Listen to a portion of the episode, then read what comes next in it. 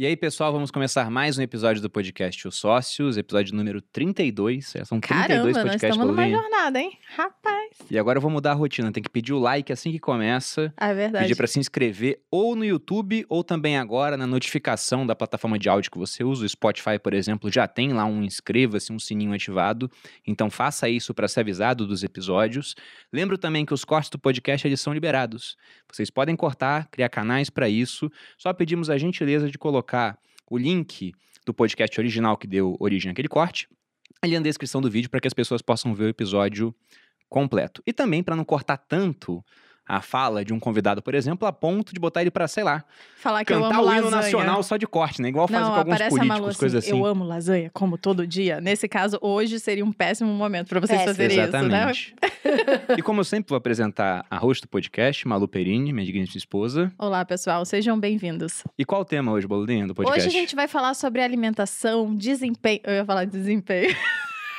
desempenho sexual, não. Desempenho mesmo, assim. Tem a ver também, né? Também, podemos falar Acaba disso também, mexendo. PD.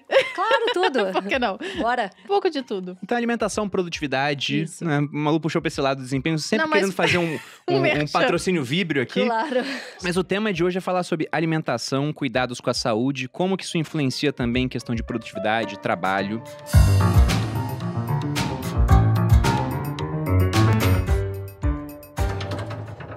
E para isso trouxemos aqui Patrícia Davidson, nutricionista com 20 anos de experiência, especialista em nutrição funcional, foi a primeira nutricionista funcional do Rio de Janeiro e uma das 20 primeiras do Brasil, possui mais de 40 mil clientes e alunos online, é autora do livro Dieta dos Casais e coautora de livros técnicos como Nutrição Clínica Funcional. Patrícia, seja bem-vinda. Muito obrigado Obrigada. Muito obrigada pela Muito bom presença. estar aqui. Estamos ansiosos. Quero saber o que comeram hoje os dois.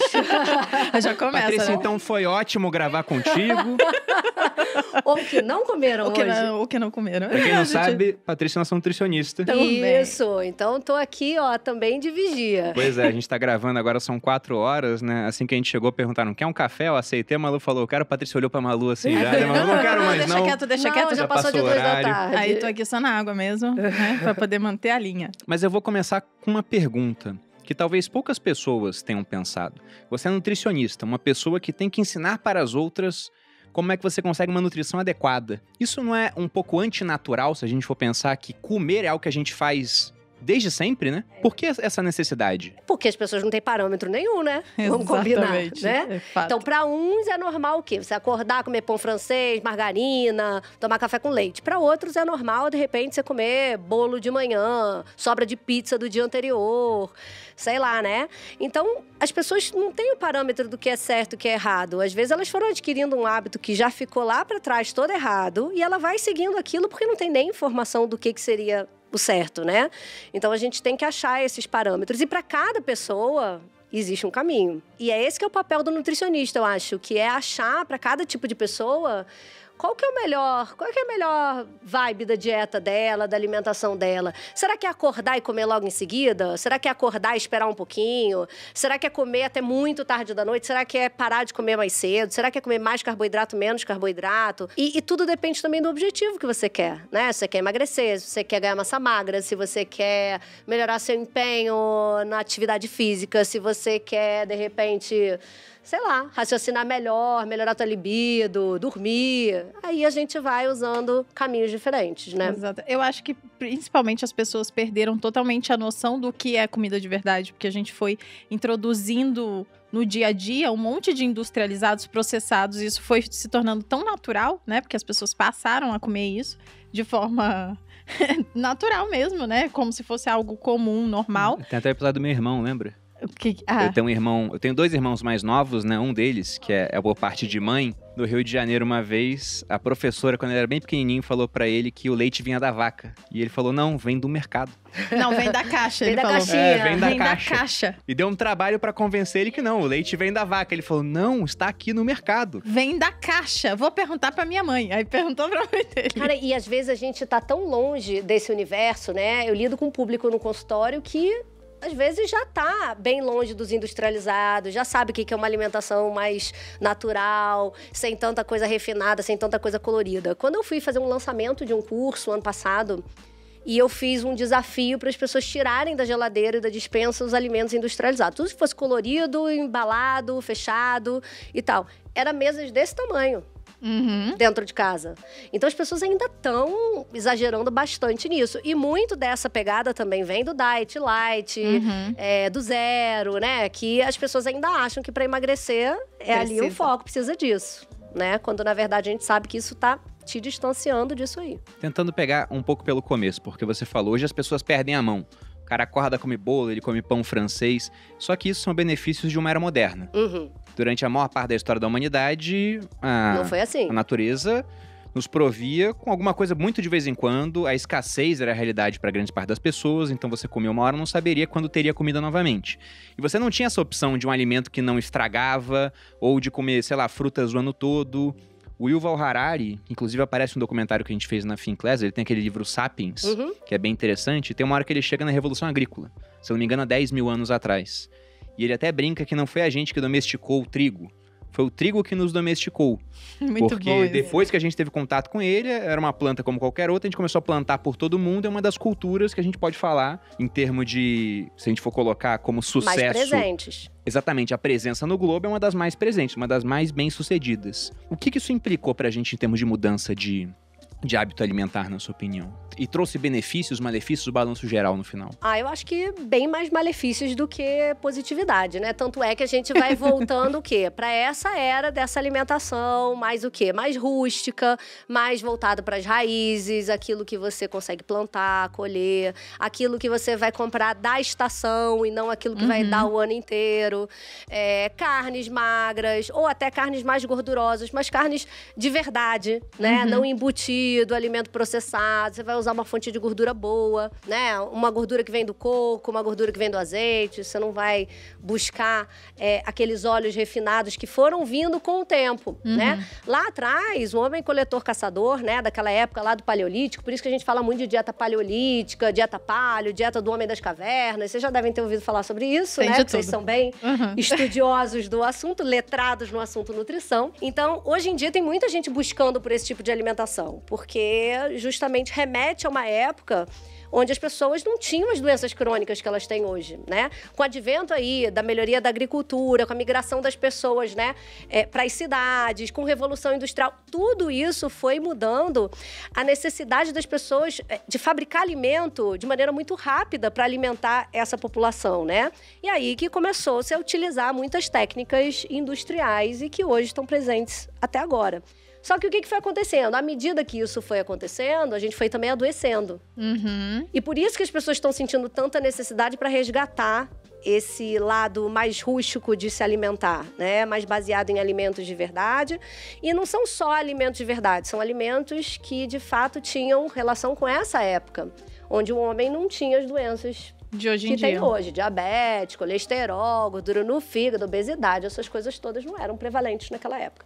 E foram ficando à medida que os alimentos foram ficando mais industrializados. É, acho né? que hoje, boa, sei lá, mais da metade da população tem algum obesidade. tipo de doença metabólica, É, né? é- é lógico que a gente também não pode falar, na época, sei lá, do paleolítico, Porque não tinha não tinha- diabetes porque não tinha diagnóstico, Não tinha né? diagnóstico. É. Mas em termos assim de questão, vamos colocar até de males da humanidade, pegando até a ideia do Harari, ele falava que os três grandes males eram fome, pestes e guerra. Uhum. Ele falava como que a gente está superando isso. Ele escreveu antes da pandemia, né? De toda maneira. Então a peste voltou. Mas ele dizia que a- agora, apesar da gente ter até algumas guerras em alguns pontos e extremamente letais, com muita morte de, de civis, ele fala que a sociedade como um todo está menos violenta e que a fome, que era um grande problema, está sendo superada porque a prova disso é que você já tem mais gente morrendo. Morrendo em de decorrência obesidade. de obesidade, doenças Exatamente. relativas à obesidade do que a, a- fome. ao excesso de alimentação, digamos assim, né, principalmente de coisas ruins, things em comparação com quem morre de inanição. E vocês já falaram, pelo menos uma cada uma das vezes aqui, sobre comida de verdade. O que, que seria essa comida de verdade? Porque se tem uma de verdade, tem uma de mentira. É, pois é. Como é que é essa distinção? Essa coisa da comida de verdade é um termo que até eu uso bastante, né? Que é a gente poder usar mais alimentos presentes no supermercado, na parte de hortifruti ali, das coisas frescas, do que propriamente coisas embaladas, né? Seguindo aquela máxima, descasque mais, desembale menos, né? E só que eu não acho acho que é só isso, não. Porque também tem muita gente comendo comida de verdade. Comer trigo é comida de verdade. Mas o trigo veio o quê? Tá processado, a farinha é branca, é, foi todo Refinado. pulverizado de, do principal agrotóxico que destrói o teu corpo inteiro. é, teve engenharia genética. Então, Quer dizer, que, que tipo de alimento de verdade é esse feito com trigo? Ele já deixou de ser de verdade também, né? Então, pode ser um elemento da natureza, mas dependendo da forma que há o tratamento desse alimento, você também pode não ter um resultado positivo na tua saúde. Então, essa coisa de alimento de verdade, né, é, é um pouco relativa. Então, eu acho que é uma ideia das pessoas poderem se guiar mais do tipo, melhor ser natural do que ser industrializado, envasado, colorido, artificialmente, cheio de adoçante, que não é uma coisa que as pessoas devem consumir. Mas, ao mesmo tempo, elas precisam também avaliar de onde que está vindo esse alimento e qual é a forma de é, manuseio dele, né?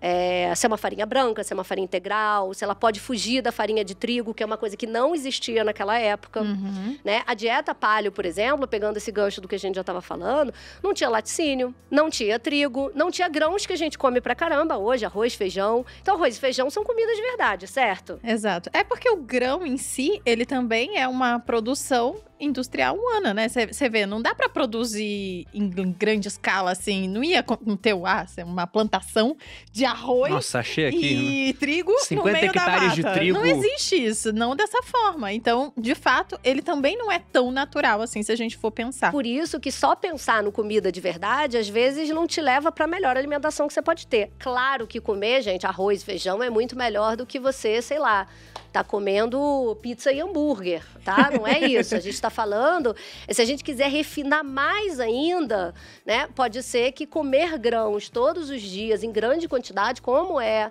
o nosso hábito brasileiro, talvez não seja a melhor coisa. O melhor é a gente ter variedade. Então, um dia você está comendo batata doce, no outro dia você está comendo, sei lá, cenoura, no outro dia você está comendo arroz integral, no outro dia você está comendo, sei lá, cará, inhame, sei lá como é que chama aqui, mandioquinha, né? Cada lugar é, um de jeito. um jeito. Então, ter esse rodízio, né? Quer comer laticínio, mas não todos os dias, não precisa, porque isso não é o que a gente fazia lá atrás. E quanto mais eu acredito que a gente resgatar essa alimentação lá de trás, maior a tendência a gente fugir do adoecimento. O que, que você mais vê, assim, em termos clínicos, quando as pessoas te procuram para passar numa consulta? Os principais problemas que vêm dessa questão da alimentação hoje? Tá puxado, hein? 20 anos. É, eu acho que agora, é, pós-pandemia, sem dúvida, doenças emocionais, né? Depressão, ansiedade, compulsão. Aumentou muito. E alcoolismo também, né? O alcoólatra disfarçado, que foi aquela Nossa, galera isso me que, é, que bebeu muito na pandemia, todos os dias. Nossa. tipo, alguém Mas se eu não cheguei com identificou? essa queixa lá, não. Não, se identificando aí, gente. Não. Ah, a Malu, ela controlou. Ela começou a fumar e parou a vontade de beber. foi, foi bem legal. E gente, assim, de boa, tomando uma garrafa de vinho todo dia, durante, sei lá, sete meses, oito meses, e achando que tá tudo bem. E alcoolismo em mulher é muito mais fácil de acontecer, tem relação com o tecido de gordura da mulher, que o álcool fica armazenado, então ele é muito mais. acaba Não, mas, sendo mas muito falando mais. sério agora, né? Já que você puxou esse assunto, eu realmente bebi mais na, na, na quarentena. Eu não costumo beber, não é uma coisa que eu faço. Bem no começo. a gente bebe, sei lá, é, duas, três vezes no mês, socialmente, super geralmente, pouco, quando a gente né? vai. Bem abaixo do que eu costumo ver. Exato, é muito pouco. E durante a quarentena, como não tinha o que fazer, teoricamente, né? Porque a gente sempre trabalhou em casa, o que é um absurdo. A gente tava normal, a gente seguia no home office. A gente já tava gente no home office foi. muito antes de ser moda. Pois é. E aí a gente, ah, do nada, ah, vou começar a beber. Aí eu comecei, eu juro, eu bebia duas vezes por semana. Então já é mais do que o dobro do que eu bebo hoje.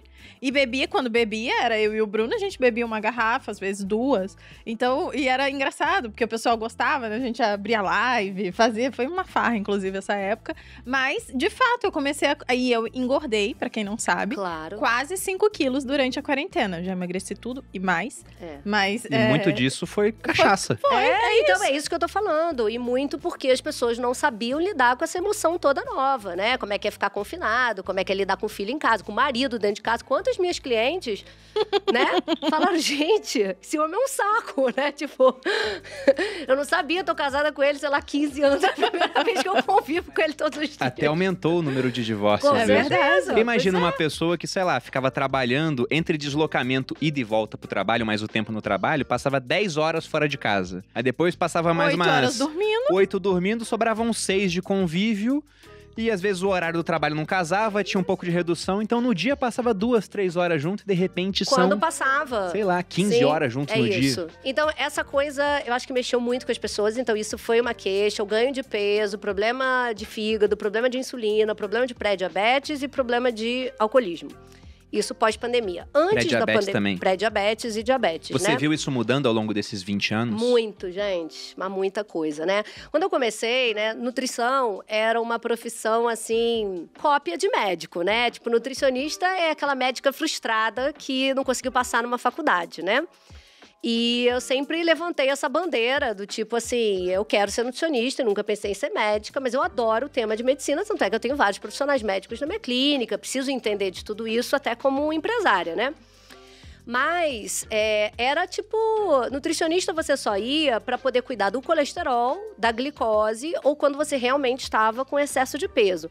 A nutricionista não olhava libido, a nutricionista não olhava sono, a nutricionista não olhava é, TPM, a nutricionista não regulava uma menopausa, uma nutricionista não cuidava, talvez, de uma predominância de, de hormônio estrogênio, de um ovário policístico, de uma endometriose, de uma candidíase, de E uma hoje em dia imunidade a gente baixa. sabe que tudo isso, com a alimentação, a gente Tudo. pode ajudar muito, quase sempre a resolver, né, o problema. Ou então, É- é- Era uma visão muito estática, ao invés dessa visão mais holística que você É, usa com hoje. certeza. E aí, como eu fui pioneira nessa parte da nutrição funcional, trazendo isso de fora, eu acabei carregando essa bandeira de defender a nutrição como essa ciência que não vai só estudar se você está comendo mais caloria ou menos caloria. Ela vai olhar o alimento desde o momento que você escolhe ele, e a gente está falando sobre escolhas alimentares. Então, escolha alimentar é uma parte do processo.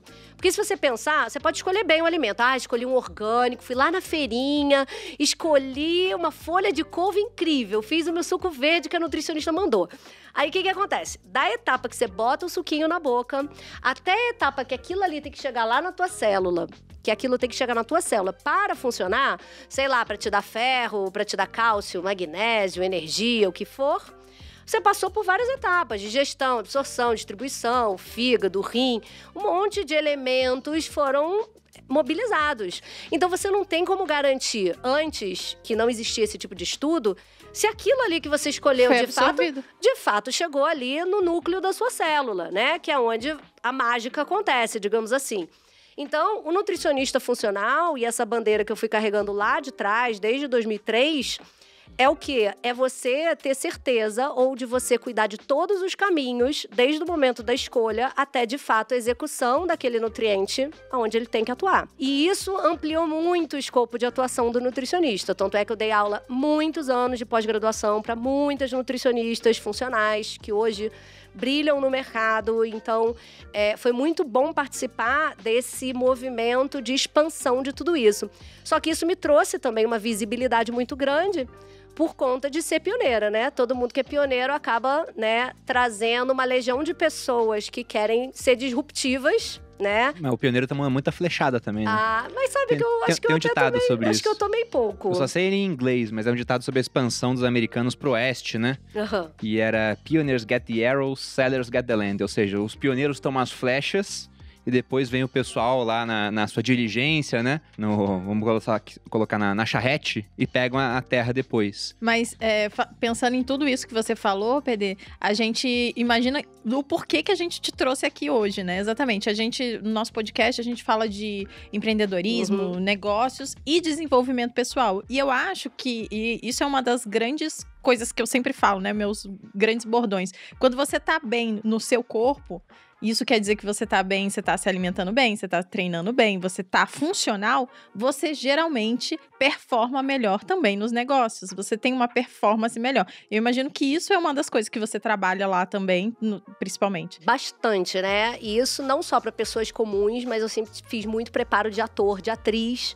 Então, que também precisa do quê? Memorizar um calhamaço desse tamanho de um dia para o outro, né? Na sua opinião, tem alimentos que desfavorecem isso? Total. Olha Memória. aí, ó, viu? Total, atenção aí, Atenção. gente. Anotando. Olha só, o que, que acontece? Hoje em dia tem todo um estudo dessa parte cerebral nossa, né? Então tem muitos alimentos que favorecem e desfavorecem a parte cerebral. Uma das piores coisas que geram inflamação no nosso cérebro, envelhecimento do nosso cérebro é açúcar que é proveniente também de quê? De grãos e de carboidrato. Então a galerinha do arroz, do feijão, de muita batata. O problema, gente, não é o arroz e feijão. Tô voltando nesse assunto. É, porque pra... senão depois vão falar, senão, ah, então ele é pode. contra arroz e feijão. não, não sou contra arroz e feijão. A questão é a seguinte, tem gente que come o quê? Arroz, feijão, purê e farofa, né?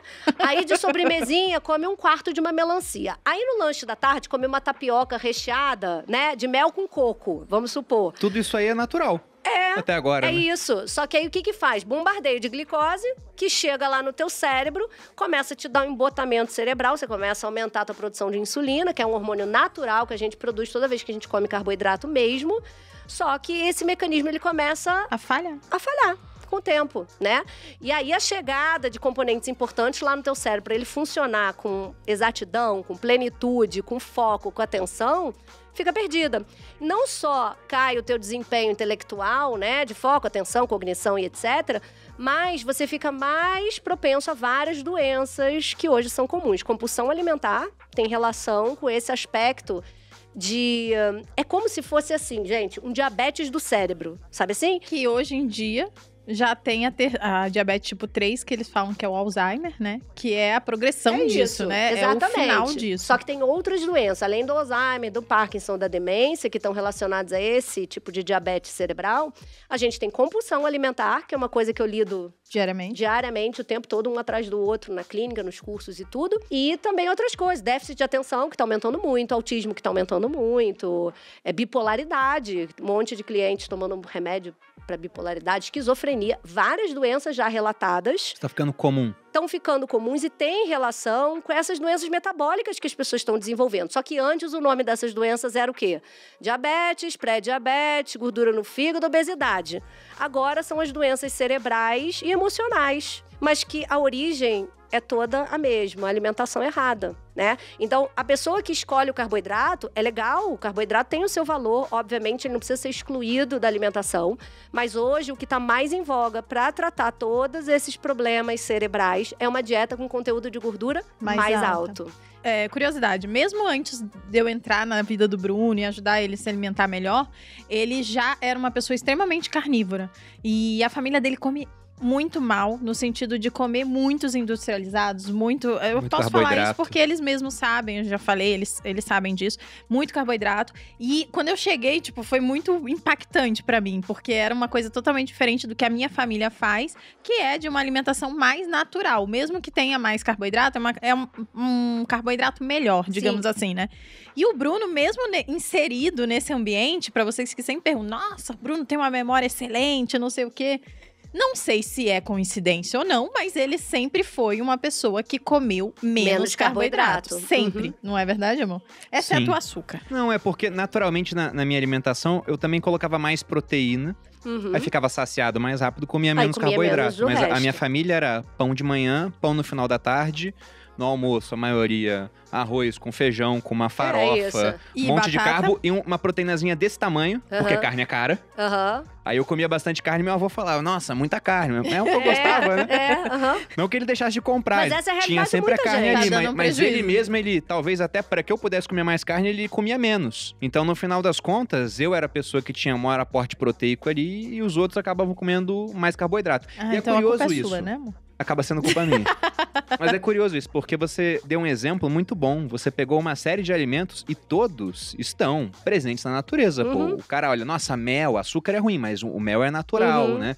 Só que não é natural a gente ter acesso a esse tanto de carboidrato de uma vez. Se a gente for voltar para esse período aí uhum. no paleolítico, ou até depois disso, uhum. quando é que o cara achava carboidrato? Eu, quando militar, eu passei um tempo no meio do mato, uhum. já fiz sobrevivência na região amazônica, e você não vê uma fruta, não tem uma maçã na Amazônia. A maçã não tem, mas tem banana. Não vai ter banana. Se tiver uma banana lá tá realmente comida. madura, vai ter um monte de bicho que vai achar banana antes de você. Você simplesmente não acha carboidrato. E aí, de repente, a pessoa vai e bota, sei lá, 500 gramas de carboidrato de uma vez pra Uhum. dentro. Então, isso, por mais que seja feito com alimentos presentes na natureza, acaba não sendo uma conduta natural. E aí, uma coisa, por exemplo, que eu noto, isso não só no consultório, mas, por exemplo, nos desafios que eu faço, que a galera entra muito pra emagrecer, fazer uma dieta low carb, uma dieta cetogênica, que é esse tipo de dieta com mais gordura e bem pouquinho de carboidrato.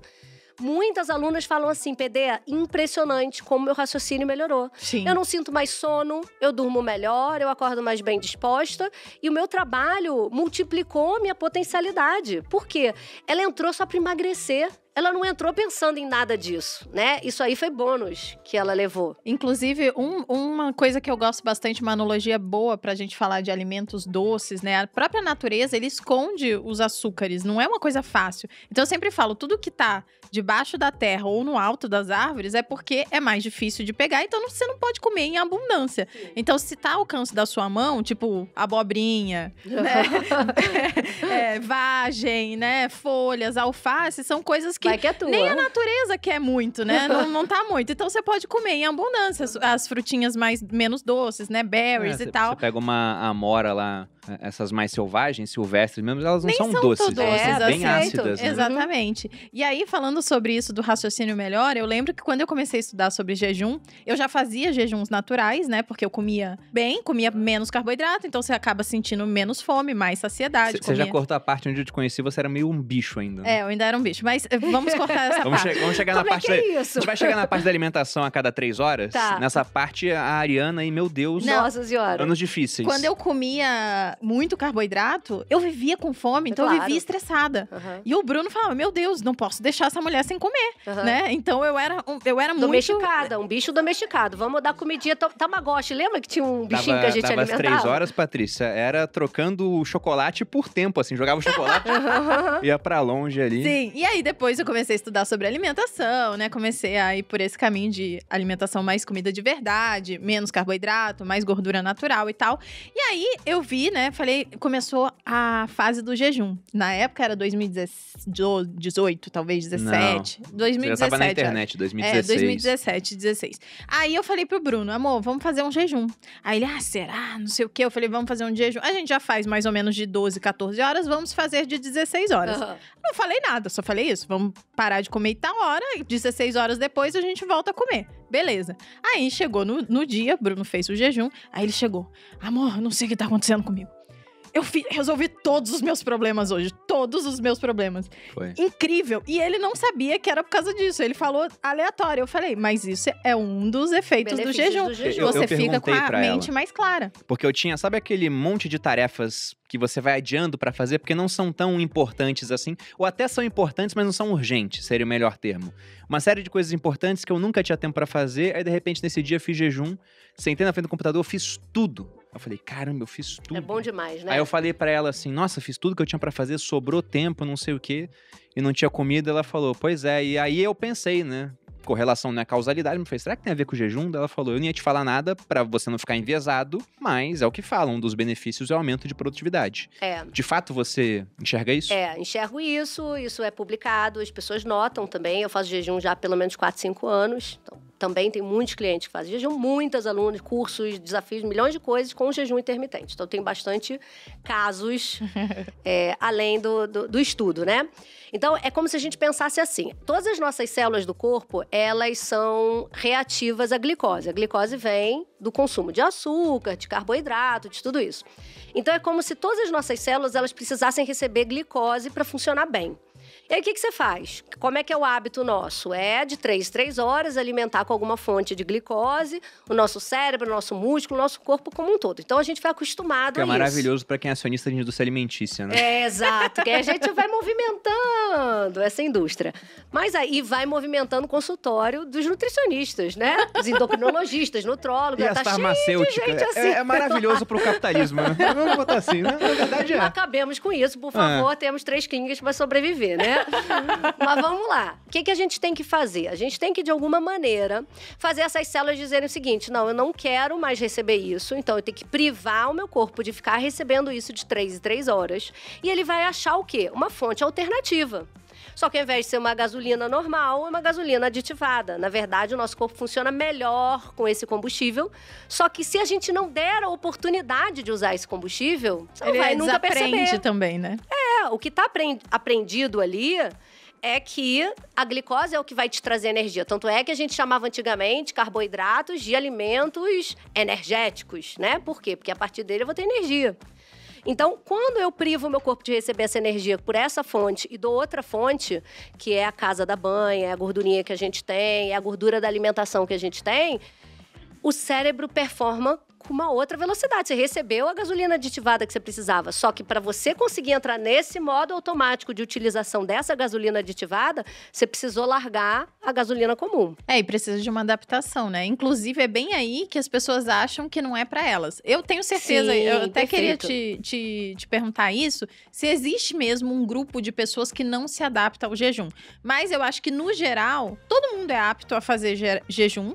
Só que a pessoa não espera essa adaptação, né? Que é uns três, quatro, às vezes uma semana, que a pessoa precisa dar uma. Não é uma semana de jejum, Não, é bem é, claro. dias, né? Pra você se adaptar e, e não sofrer depois, né? É. Ser mais natural. E quando a gente pensa assim, jejum, gente, não é jejum, tipo, nem igual o exame de sangue, que a gente fica sem, sei lá. Não, você pode beber água. Você pode beber água, você tem líquidos sem Chá. calorias, chá, café, enfim, tem uma série de outras coisas. Depois vocês vão lá no meu perfil, patricia, arroba patriciadavidson.nutri. Ao publi. E aí, né?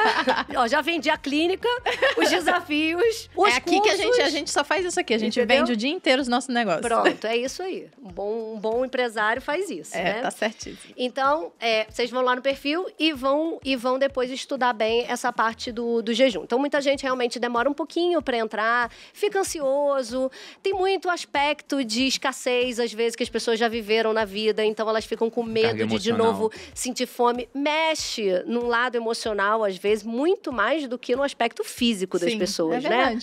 Então ela tem medo dela viver uma época da vida que ela não tinha alimento disponível, né? E ela agora quer usufruir de quê? Fartura, né? Se hoje ela pode, então ela quer mesa farta, ela não quer acordar e não comer. Vou dar mais uma curiosidade aqui. Quando a gente começou a ter um pouco mais de dinheiro, né? A gente teve um pouco mais de abundância. A gente engordou, nós dois. Primeiro porque o Häagen-Dazs ficou tão barato. É isso, é isso que eu tô falando, é natural. gente, ah, agora eu posso comprar, eu amo sorvete. O que não é que eu nunca mais vou comer, né? Claro. Você vai comer uma vez ou outra, mas não todo dia, vale dizer aqui na frente dela. Então tem muita gente que não tem esse, esse tempo de espera ou tem medo de morrer de fome. Por quê? Porque já sentiu fome em algum momento. A pessoa às vezes não sabe nem que é isso, sabe? Que é uma crença que ela tem relacionada a algo que ela já viveu. Uhum. Pode ter vivido, sei lá, até na vida intrauterina dela, entendeu? Faltou comida na barriga da mãe, sei lá, a mãe parou de comer por algum motivo, viveu algum problema emocional. Mas as pessoas, elas vinculam muito o jejum à privação, à escassez, à falta, e ninguém quer viver é, esse tipo de sensação. Então, as pessoas têm um pouco de barreira, apesar de ter vários benefícios. Emagrecimento, melhora de glicose, melhora de funcionamento cerebral, melhora até pode ter da tua produção hormonal, que mantém teu músculo, se você comer certinho quando você quebra o jejum. Você tem benefício em sono, você tem benefício até Quase de. Regulação de ciclo menstrual, em alguns Libido. casos. Na libido, muita gente melhorando. Por quê? Porque, junto com isso, muitas vezes você também traz uma alimentação nova. Porque quando você está se empenhando numa estratégia nutricional, quando você vai quebrar esse momento do jejum e começar a comer, né? O cara não vai querer um bolo, né? Ele, pô, já fiz um jejum, é vamos manter na isso. linha. É. Então, o ideal é que você quebre o jejum a partir do momento que você. Quando você come, você come coisas boas. Porque comer. É isso que é legal dizer também, né? Porque as pessoas falam, ah, eu vou, vou ficar 16 horas sem comer, 14 horas, sei lá, 18 horas. Mas e depois aí vou no depois eu posso de comer o que eu pizza. quiser. Não, né? Porque é. Se você comer tudo que você comeria num dia inteiro, nas horas que você pode comer, dá Vai quase no mesmo, mesmo. claro. E uma coisa vale a gente dizer, né? Essa necessidade de usar um combustível diferente, ela só vai acontecer num jejum acima de 16 horas. Então, quem faz um jejum de 12, 14, na verdade, pode estar acordando e evitando comer um pão francês, uma mortadela, um café com leite, já é muito legal. Mas não vai colher esses benefícios todos que a gente está falando, porque esses benefícios, eles têm a ver com o momento onde o teu corpo vai fazer essa troca né, de utilização dos combustíveis diferentes. Então, a partir de 16 horas, a gente já tem essa capacidade de começar a usar mais gordura do que o carboidrato. E à medida que esse jejum vai prolongando, você vai conseguindo utilizar mais fonte de gordura. O que não quer dizer que vocês têm que parar de comer 24 horas, 36, 72, não é isso. o que, que você tem que fazer? Você tem que ter uma alimentação, quando você vai quebrar o jejum, que seja coerente com isso. Por quê? Porque você está fazendo uma estratégia que é uma estratégia de é, de, de mudança de informação. É como se a gente estivesse trazendo uma informação nova e melhor para o teu corpo. Se você, quando vai comer, vai escolher uma informação toda errada, ah, eu vou quebrar com pizza, vou comer hambúrguer, ah, eu vou, sei lá, comer doce o dia inteiro. Então, assim, parte do dia você deu uma informação certa, parte do dia você deu errado. No final, nessa equação, você não vai colher nada e ainda vai ter perdido horas que você se sacrificou mentalmente com a ideia de estar fazendo um jejum, né? Tem, então... tem uns pontos sobre jejum. É, eu ia um falar deles... para você contar aquela história que você gosta bastante do cara que ia morrer, queria morrer Isso, e jejuou. É, é um dos que eu iria comentar. Ah. Tem dois pontos sobre jejum interessantes. O primeiro foi quando eu fiz jejum e fiquei mais produtivo e a Malu me falou aquilo e eu pensei, é óbvio, né? Você olha na natureza, tudo bem que a gente não pode extrapolar tudo que acontece com os animais pra gente. Um estudo em Claro. animais, por exemplo, Não é a mesma não coisa. é a mesma coisa que um estudo Aham. em, em humanos. Mas você vê leões na savana. O leão, quando ele acaba de comer, ele fica lá deitadão um tempão, né? O leão ativo é aquele que não comeu. Sim. Que ele muitas vezes está indo atrás da caça. E com o ser humano, nessa época de caçador-coletor, a gente pode pensar a mesma coisa. O cara, ele estava ativo nesse momento que ele estava em jejum. Ele precisava ir atrás de alimento, tinha muito mais atenção. E o outro ponto, tem E uma as pessoas frase... ficam mais letárgicas, não é à Depois toa da que o pessoal Sim, tira o soninho, né? Isso, a soneca exato. depois do, do almoço. a gente morou em Boa Vista e lá o comércio fechava na hora do almoço. Só quem não fechava eram uns três restaurantes que tinham no centro da cidade. O restante fechava todo mundo. O cara comia e ia dormir. Tem até uma história engraçada. Um colega meu dos tempos de exército, né, o, o Baxis, ele tava lá em Boa Vista, ele falou que foi alugar uma casa, marcou com a corretora no meio da tarde. E aí nada da mulher aparecer. Ele, caramba, ela não apareceu. Ela ligou pra ele sete horas da noite e falou assim: não, que eu deitei pra dormir na hora do almoço e fui direto. É, entendi. É, pedindo desculpas, né? Por quê? Porque ela é, é normal. Como todo comércio fecha, o pessoal descansa. Você não tem nem como resolver alguma coisa, tá tudo fechado. Você tem países onde culturalmente isso acontece ainda. No exército também isso acontecia. No horário do almoço, os soldados todos, depois de almoçar, dormiam ali uma hora, 40 minutos, né? O tempo que eles tinham até voltar ao expediente. E o outro ponto que me veio na cabeça nessa história ainda, uma frase do Hipócrates. E o médico hoje faz o juramento hipocrático, né? Quando ele vai, vai começar a exercer a medicina, né? De primeiro não fazer mal. E o Hipócrates, entre várias, várias frases muito interessantes, tinha uma que dizia que a gente perde a saúde conforme se afasta da natureza. E a outra dele é faça do alimento Faça o do seu seu alimento remédio. o seu remédio, sim. Muito boa essa também. Mas esse, esse episódio de se afastar da natureza, o homem em estado natural vivia em estado de escassez. Então não tinha comida o tempo todo. E aí tem uma história romana muito interessante.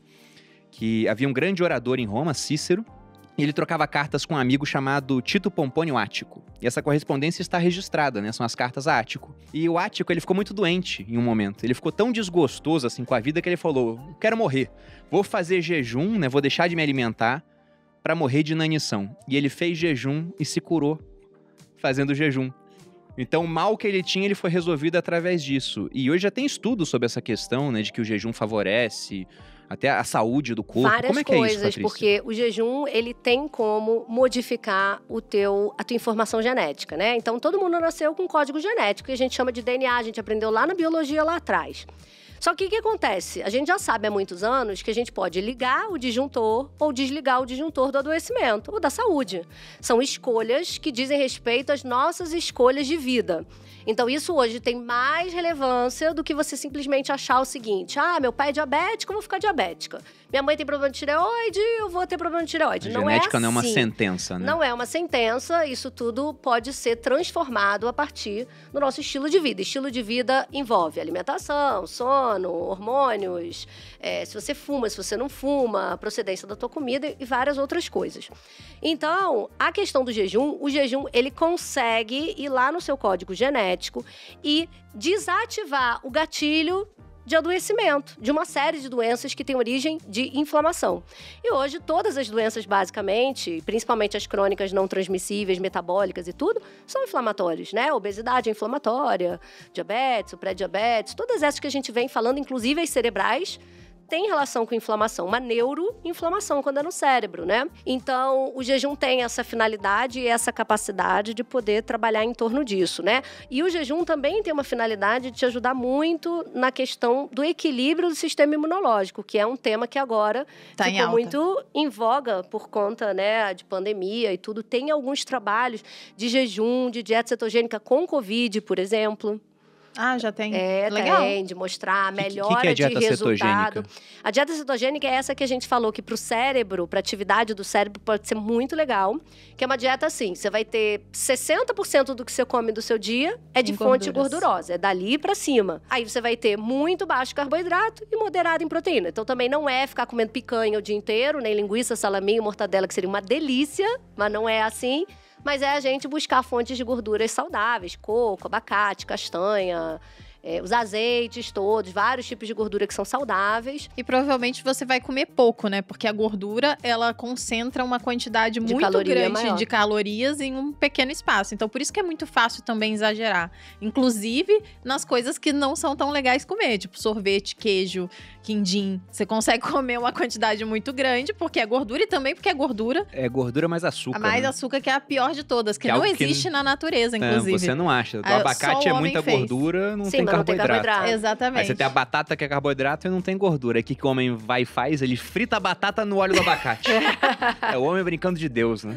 Aí fica maravilhoso. Exatamente. Você não conseguiria comer, por exemplo, batata cozida, pura, um Uhum. quilo. Eu duvido. Agora, você frita, ah, meu amigo, aí vai, vai embora. Você come Ó, pra e, o- sempre. e outra coisa aí que a gente também não falou na parte que a gente estava falando de, de industrializados, etc., é o excesso de sal, né? Isso é uma realidade, sim, absurda hoje em dia, né? Primeiro, porque tem muito no industrializado. Segundo, porque todo mundo mete show em tudo, mete tablete industrializado em tudo. É verdade. Ainda tem muita gente fazendo isso. E aquele sal branco refinado também. Então, essa quantidade de sódio é uma coisa que é completamente diferente do que existia nessa alimentação ali do homem ancestral, onde o alimento inclusive tinha muito mais potássio, né? O sódio e o potássio, eles são componentes nutricionais que eles têm que estar em equilíbrio, num equilíbrio específico para o corpo funcionar direito. Então, o que que faz? Quanto mais sódio você bota, é como se você tivesse menos proporção de potássio. Aquelas bombas de sódio e potássio A no Isso. corpo. gente aprendeu no terceiro ano É isso aí. isso, tipo Algum- assim, alguns só biologia. viram por alto, assim, né? Alguns colaram É. e alguns tiveram que estudar muito isso. Não, mas é muito louco você falar isso, PD, porque às vezes as pessoas elas ficam tão noiadas com o negócio de sódio. Por quê? Porque as pessoas, o- a indústria, utiliza o sódio como fonte de conservante, né? É Isso. uma, é uma forma de conservar aquele alimento. Aumentar o tempo Então, de eles prateleira, né? tacam sódio pra poder durar mais tempo. E aí a pessoa vai lá e fala: Meu Deus, agora eu vou mudar minha alimentação toda e aí eu vou comer super saudável. Aí tira todos os industrializados e tira o sal. Aham. Aí ela fica o quê? Sem sal também, Aham. sem sódio. Então não é, não é tirar, é tudo é um equilíbrio, obviamente. Então, no geral, na minha opinião, não sei se você concorda, mas se você não come quase nada de industrializado, você pode usar o sal de acordo com o seu paladar que vai ser regulado. Claro. E assim, só que o excesso de sal que você coloca na comida, você deixa o teu corpo mais ácido. E quanto mais ácido, mais inflamado ele fica. Então aí a gente entra naquela coisa. Só o jejum vai ajudar na inflamação? Não. Uma série de hábitos do dia a dia que você. E coisas pequenas. Cara, imagina você trocar, de repente, seu sal refinado, você tirar um tablete industrializado, botar um tempero mais natural, botar um sal. É tablete, quando ela fala, é tipo sazon, É, né? Aquele quinó. negócio de quinó. quinó. Meu Deus do céu, vocês não estão usando mais Mas não isso. vamos falar mal do certeza. quinó, não, Patrícia, porque eles patrocinam os sócios. Brincando. Gente, para. Já? Brincadeira, isso você sabe que uma vez eu. Mas imagina se fosse. Mas eles já tentaram lá no meu canal, você acredita? Sério? Mandaram. Eu vi hoje você em 2017 com cabelão com fazendo cabelão. coisa. É, naquela época que ninguém queria patrocinar, porque eu só falava de comida de verdade, imagina, ninguém queria patrocinar. O Nesfit colocava banner no meu. No meu Teve um vídeo dela falando mal de, de cereal. E eu com metendo pau, propaganda do não como Nesfit, Nesfit, vocês estão aparecendo. doidos? Olha, você sabe que uma vez eu também quase fiz um prejuízo grande, né? Com essa coisa de atender as atrizes e tudo, uma linda, maravilhosa, gostosona. Era patrocinada pela Nesfit, eu fui falar na imprensa que ela tinha intolerância a milho. Pronto. Nossa. Aí eu tomei uma chamadinha. Quase virou ex-nutricionista. Não, mas Não, pô, eu se a mulher só- tem intolerância ao milho, ela vai fazer a propaganda Nesfit também? Essa pessoa escolheu muito mal. Mas a- ela não sabia que tinha. Ah, eu que fui desco- ela descobriu é, contigo. comigo, entendeu? Isso que, voltando a- aos assuntos aqui, né? Porque fica um papo muito gostoso e a gente acaba deixando coisas pe- pela metade. Ah, fala aí. Mas pontos onde eu acho que é interessante a gente voltar. A questão do sal, novamente, né? O sal era tão raro no passado que chegou a ser moeda. Uhum. Então não é pra abusar do sal, mas como você bem disse, Também não se tira industrializado, você tá tirando boa parte do sal que você consumia no dia. Só que tem um ponto, a gente falou de gordura, essa dieta cetogênica, por exemplo, e as pessoas hoje têm muito medo de gordura. E isso veio de lá de trás. Eu gosto muito dessa história. A gente comenta sempre que foi quando o presidente americano Eisenhower, mais ou menos na década de 50, ele infartou. E aí todo mundo, nossa, ele infartou, o que, que é o infarto? E teve um cara que apareceu com a solução. Um fisiologista chamado Ansel Keys. Ele falou, ó, ele infartou Ah, por conta da gordura. A Aham. hipótese dieta-coração. aham. E ele mostrou um estudo, que era o estudo dos seis ou sete países, porque tinha o país de Gales no meio ali, então você encontra com os dois nomes na, na internet, os gráficos, onde ele mostrava um estudo de correlação. Mostrando, ó, o Japão come pouca gordura e tem pouca doença cardíaca. Os americanos comem muita gordura e tem mais doença cardíaca. Alguns países no meio.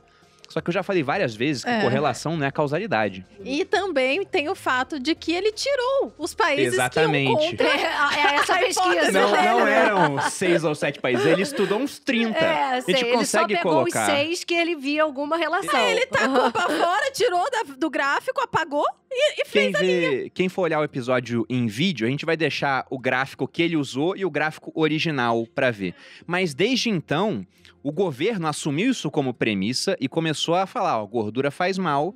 E aí a indústria alimentícia gostou muito disso, tirou gordura, meteu carboidrato Claro, e e aí açúcar e para aumentar a pala- palatabilidade, porque a gordura tem esse papel também, né? Sim. Eu ia dizer que a nutrição não é, soma, é um jogo de soma zero, né? Uhum. Então, você tira alguma coisa, bota outra. se você tira alguma coisa, você tem que colocar outra. Se você tirou a gordura, vai ter que colocar carboidrato ou Ah, outra coisa. Se a proteína se mantém constante ali, vai ter que entrar carboidrato. É, claro. E aí a gente chega nesse ponto. Depois que fizeram isso, as doenças cardíacas não diminuíram, na verdade aumentaram muito, e entramos nesse ciclo de obesidade. A gente pode falar que a gente vive não só uma pandemia de Covid, como também uma pandemia de obesidade. Que, por sinal, também aumentou a pandemia do Covid, digamos assim, né? Não, isso é até, é até meio bizarro, assim, pensar no ponto que o ser humano chegou. Porque se essa pandemia acontecesse no século XVI, as pessoas em casa fechadas, elas morreram de fome. Uhum. E hoje a consequência foi que a gente voltou a ter aumento de fome no Brasil, mas nas redes sociais, onde O as pessoas têm um pouco bombou, mais de né? condição, elas engordaram. Era, era aquelas piadas no começo da pandemia, o pijama é traiçoeiro, né? Aham. Bote alguma roupa, bota a calça jeans pra ver Bote como é a que calça tá. jeans toda semana pra poder ver como é que tá. Aham. E aí a gente chegou num ponto onde o governo ele tentou né, fazer o bem pras pessoas, porque ele achou que a gordura era ruim. Não voltaram muito atrás até hoje, mas graças a redes sociais, informação descentralizada, agora as pessoas têm acesso à informação, elas veem que, olha, a gordura não é esse vilão que era. Mas muita gente tem medo da gordura. Era esse pavor aí da década de 80, né? Que bombou a venda de margarina, inclusive, né? Fala um Porque era uma época que a gente ouvia falar o quê? Que é melhor comer margarina do que Tem manteiga. até o selinho do coração certas margarinas, não é... né? Então, tinha aquela questão do óleo de soja, né? Que todo mundo achava que óleo de soja, óleo de girassol eram óleos saudáveis, óleo de canola. Nunca se vendeu tanto óleo de canola, gente. Óleo de canola era uma constante dentro de casa. Eu via na minha casa Sim. aquela quantidade de, de óleo. E não fazia fritura na minha casa, porque todo mundo sempre foi gordo, sempre fui gorda. Então, sempre tive. Sério, Pedro? Eu não é, sabia. E eu tinha um passado maligno. Entendi. Fiquei 12 anos ali, ó, lutando até que eu descobri qual era o caminho e hoje eu ensino isso, né? Aham. E eu acho que é por isso que eu tô tão envolvida no assunto do emagrecimento, porque eu acho que isso tem muito a ver com, com essa minha na pele. história de eu ter vivido na pele. Mas eu lembro na minha casa essa quantidade de óleo de canola, né? Hoje a gente sabe que assim, é o último óleo na escala dos óleos não bons que você deve ter na sua casa, né? Então, isso aí não É, compra. Vale sabe? Dizer ficar- quais são os bons pro pessoal. Pessoal, eu de vez em quando eu repito aqui, mas pra quem não sabe, o ideal seria os mais naturais. Então, manteiga, óleo de coco, azeite. Óleo de abacate, óleo que de não é tão comum, abacate. mas tem gente que tem acesso. Banha de porco Banha de entraria aí porco. também? É, a banha de porco, ela pode Foi de entrar. Mas o problema é, tem a procedência e tem a questão que a pessoa cria muita sensibilidade ao porco, né? Então, é como se ela estivesse recebendo todo dia um estímulo de um alimento que veio da mesma origem.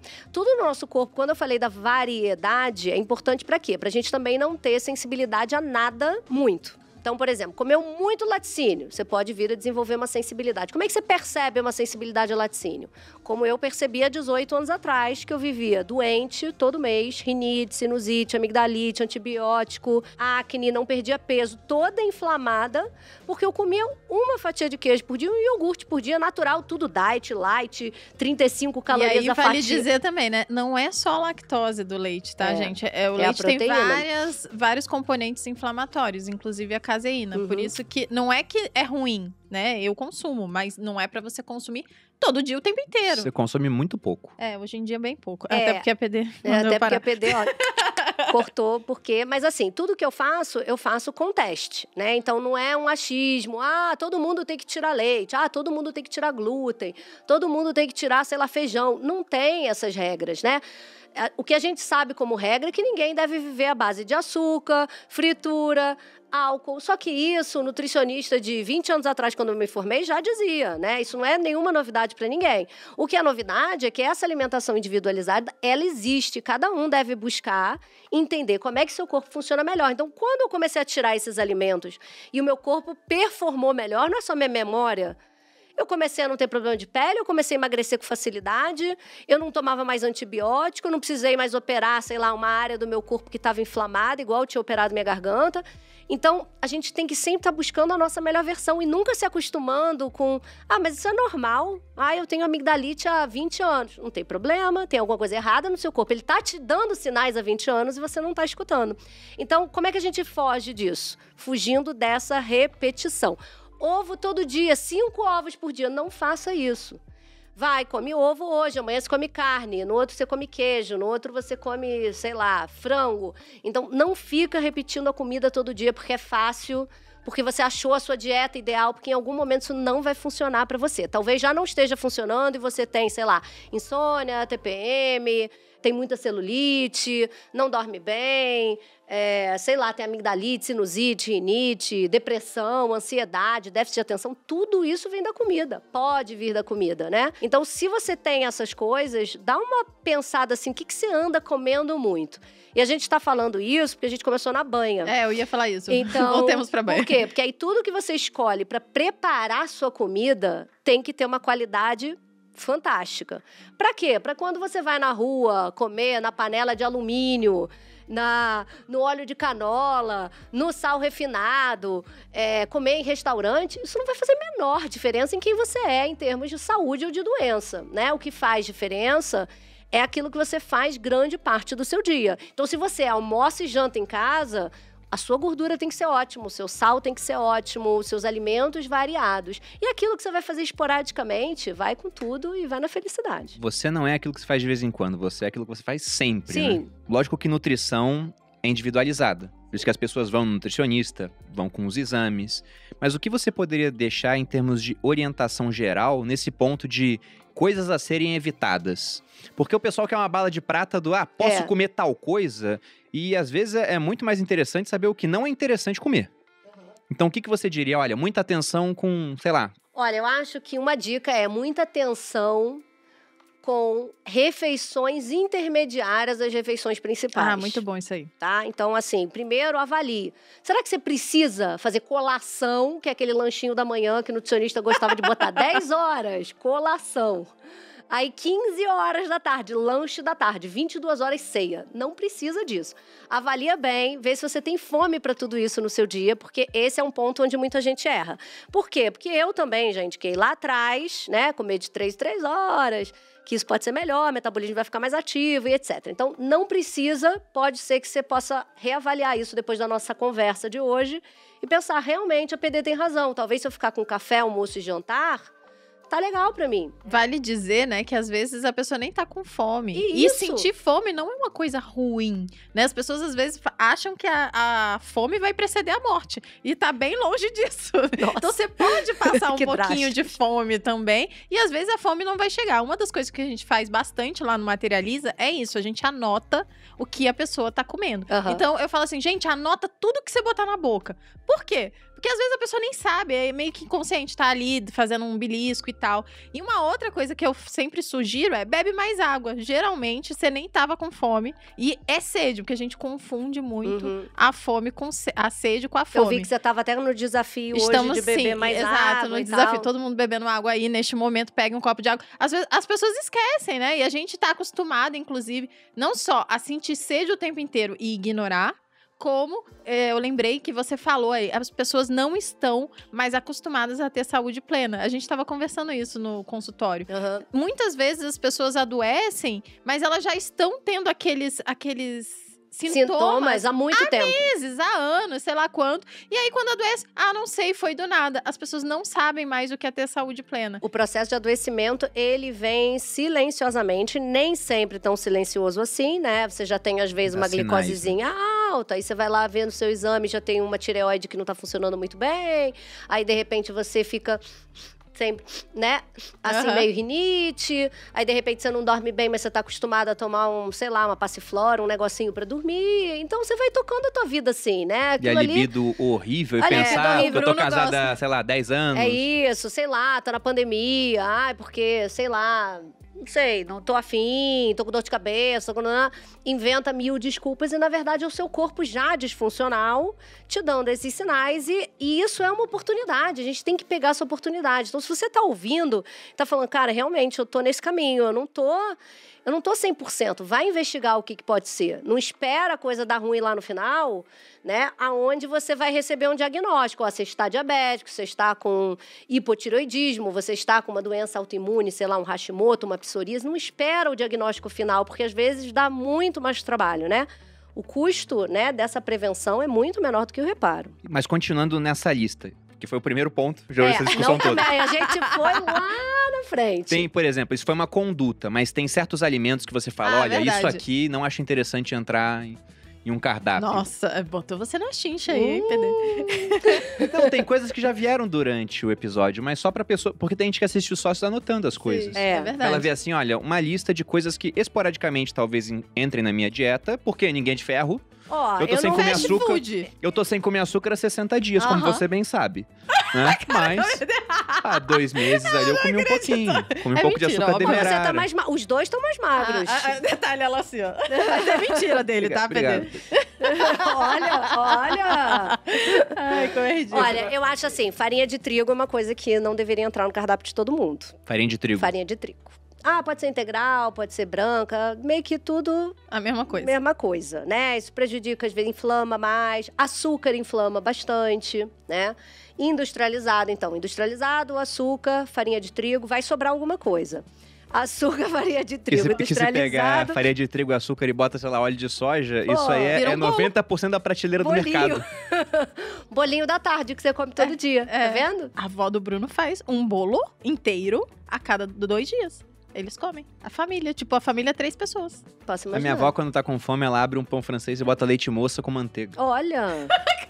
Inovando! Beijo, vó. Te amo!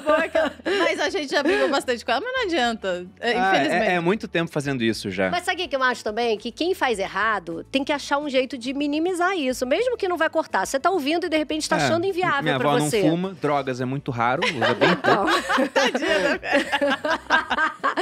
então Ainda bem que ela tá vendo. vamos lá. De repente você vai exagerar numa refeição do teu dia. Mas aí na outra você tenta, né, fazer mais saudável. Sei lá, você vai ter uma semana saudável. Você vai ter um fim de semana que não é tão saudável assim. Então, eu acho que pra quem não tá disposto ainda a fazer essas concessões, sabendo que isso não é legal, Agora você pode olhar para tua alimentação de uma maneira diferente. Falar, poxa, isso que ela falou que não é legal, poxa, eu tô comendo farinha no café, no pão, no meio da manhã no biscoito, na hora do almoço no macarrão, no lanche da tarde num, sei lá, num creme cracker e no jantar de novo eu tô comendo isso e antes de dormir se deixar ainda abro mais um negócio que é feito de farinha. Então, aonde você pode deixar, Diminuir. né, diminuir? Eu já falei que não é para comer de três, três horas. Então, de repente, você consegue passar para três refeições e uma você usar essa farinha e duas você não usar, talvez já seja um, um bom começo. Eu acho que uma das coisas que a gente pode usar pra fazer identificar, assim, o que, que é muito ruim, se você apresentar esse esse esse alimento pra sua avó, por exemplo, ou sua bisavó, e ela não reconhecer isso como comida, minha né? avó não é parâmetro. Sua avó não é parada. Ah, não. Talvez alguém que já, já, sei lá, pensa em alguém que vivo- vi- vive no mato, sei lá, e alguma Num coisa desse- sítio, num né? Uma pessoa que tá acostumada a lidar com bicho, E com aí horta, você apresenta minhoquinhas gummy gummy pra ela. Gente, que são o fraco da Malu, é um inclusive, fraco agora. meu, Eu inclusive. Eu amo aquilo, Eu mas também. então, não posso comer, então já tô falando pra vocês, não como. Inclusive, eu fiz uma Podia ter promessa. colocado uma tigelinha de minhoquinhas aqui pra vocês falar de Mas nutrição eu enquanto prefiro a comem, sem né? açúcar. Eu também. Aquela que é sem Aquela açúcar que em é quase sem gosto, não faz sentido algum. E Aham. a gente come aquilo lá. Meu Deus, aquilo é totalmente industrializado. Imagina comer isso todos os dias. Comida de verdade, é um a cada bicho. duas vezes por semana. da terra. Duas vezes. Não dá, gente. Então, olha só. é, Eu tô falando, é um fraco meu. Então, se você apresenta isso pra alguém que não vive, né, num- numa cidade grande, ou não tem acesso, sei lá. Hoje em dia todo mundo vive na cidade, né? Mas enfim, se fosse uma pessoa mais afastada e essa pessoa não reconhecesse aquilo como comida, não dá pra você comer. Eu tenho um e exemplo outra coisa disso. Tem mais um ponto. é, se você olha os ingredientes e você não consegue reconhecer nenhum deles, e essa minhoquinha é, uma- é um bom exemplo. porque se você olhar, é um monte de sigla lá que você nem sabe o que é. Gente, não dá, entendeu? É Aham. absurdo a gente estar comendo Você isso. olha lá, não sei o que, cloreto Césio 137. Césio. não, mas fala um não exemplo tem. que você não, dá. a PD ia falar, por favor. É, olha, essa coisa de você olhar a ordem dos ingredientes, ela é super importante, né? Então, alimentos que tenham, mesmo industrializados, que tenham menos ingredientes listados, nem só os nomes difíceis, né? Mas mesmo que tenha nomes difíceis, mas quanto menos tiver, melhor. Tem chocolate, por exemplo, que você vê que tem três ingredientes, tem chocolate que você vê que tem 15 ingredientes, né? Mesmo escrito que é amargo. Então, o fato dele ser amargo não quer dizer que ele seja melhor. Eu acho que o quanto mais natural possível, com elementos mais é, é, naturais, é, é o caminho ideal pra gente. E tem até uma ordem também, né? O ingrediente que tá primeiro é o que mais É o aparece. que mais Isso. tem. É o que mais tem naquele, naquele, Naquele produto, rótulo, naquele E é. rótulo. até é curioso, você falou de chocolate, tem muito chocolate, principalmente aqueles tradicionais, o ao leite, que o primeiro ingrediente não é cacau. Não, Ou leite, é é açúcar. açúcar. Lógico. Glicose, ou xarope de glicose. E é o pior de todos. O fígado fica bem gordinho. Então, imagina. Adoro ela. Tem cho- se o chocolate tem quatro ingredientes, o primeiro é açúcar, quer dizer que, ah, no mínimo, né? Se fosse todos iguais, seria 25% para cada. Então, no sim. mínimo, um quarto do açúcar, do chocolate, é, é, açúcar. Mas não é um quarto, é mais. É mais, que às isso. vezes. Aham. O que eu ia falar, esse exemplo de, nossa, apresenta pra alguém, né, que vive longe da cidade. Não foi isso que aconteceu no meu quartel, mas foi curioso. Eu servi em um quartel onde deu uma infestação de ratos. E os ratos comiam até sabonete. Olha. Você deixava o sabonete no alojamento, o rato ia lá e ruía. E o que, que eles deixaram de fora? Margarina. É isso. Deixaram um balde de margarina assim, meio ao relento, né? E aí os ratos não comeram a margarina, ou seja, o bicho comia o sabonete, eles comiam graxa e eles não comeram a margarina. Sabonete é feito de, go- de banha, tá, gente? Pra quem não e sabe. tinha que fazer com o ratinho aquele experimento do McDonald's também, né? Que deixa, não tem gente que canta parabéns todo ano com Sim, é um ótimo. lanchinho... esse. Vocês sabiam dessa também, né? Existe um experimento. Tem, eu acho que tem uma nutricionista que faz isso até, Tem, até hoje. tem gente que faz Tem há mais de várias. cinco anos. É, eu E o já vi de hambúrguer tá lá? sete. Uhum, o hambúrguer é sete Intacto. anos que tá. não dá intacto. formiga, não dá nada. Não vai bicho. Olha que, que legal, Há né? sete anos, ela, ela, todo ano, ela canta parabéns pro lanche. Agora, eu lembrei de uma coisa assim que também não é muito negociável no cardápio diário, que é embutido. Né? Então, embutido é aquilo que a gente. Eu adoro. Adoro. O que que é- Tem gente que que é o fala. Eu embutido? vou, vou falar, é salaminho, salsichão, peito de peru. Mas mesmo não tem aqueles, nenhum bom? mesmo aqueles rosinhas, sabe? Bem clarinho, que você fala, nossa, mas é do Peru. Não, aquilo é uma mistura de sódio, gordura, um monte de coisa processada. Na verdade, não é uma coisa legal. Inclusive, tem pesquisa que mostra que quanto mais embutido desse você come, diminui anos de expectativa de vida. Ou Caramba. seja, você vive menos quando você mais come. Mas o presunto de Parma, não, né? Não, o presunto de Parma é diferente, um bacon Aí tá artesanal vendo que é tem que ganhar diferente. dinheiro? Tá vendo que vocês têm que estar aqui, tem que ficar mais produtivo, ganhar dinheiro pra comprar presunto de Parma. Não, é porque essa, essa comida que ela é menos industrializada, ela acaba ficando mais cara, ela estraga mais rápido. Claro. Então dá mais trabalho. Agora imagina você chegar no mercado, se tivesse no preço do salame, isso aqui custa 10 reais e menos 30 dias de vida. É.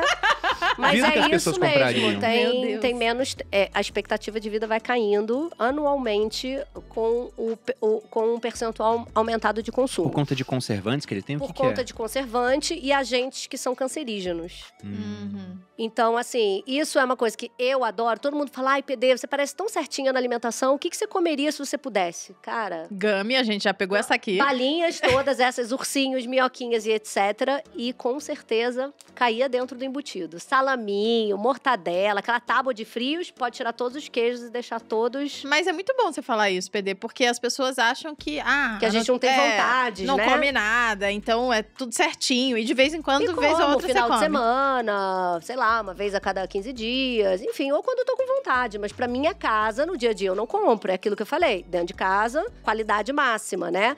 Sei lá, vou pra um hotel. Aí eu vou tomar um café da manhã, de repente, que vai ter aquilo. Então, isso pro dia a dia. E tem muita gente que dá pra criança, né? Que compra pra caramba isso. Então, isso eu acho que é inegociável mesmo. Bom, sobre a questão da gordura. As pessoas não têm que ter medo da gordura, mas sempre vem aquela questão. E o colesterol? Uma alimentação com mais gordura, como por exemplo uma dieta cetogênica, ou até uma alimentação low carb, onde você tem menos carboidrato, acaba colocando mais gordura.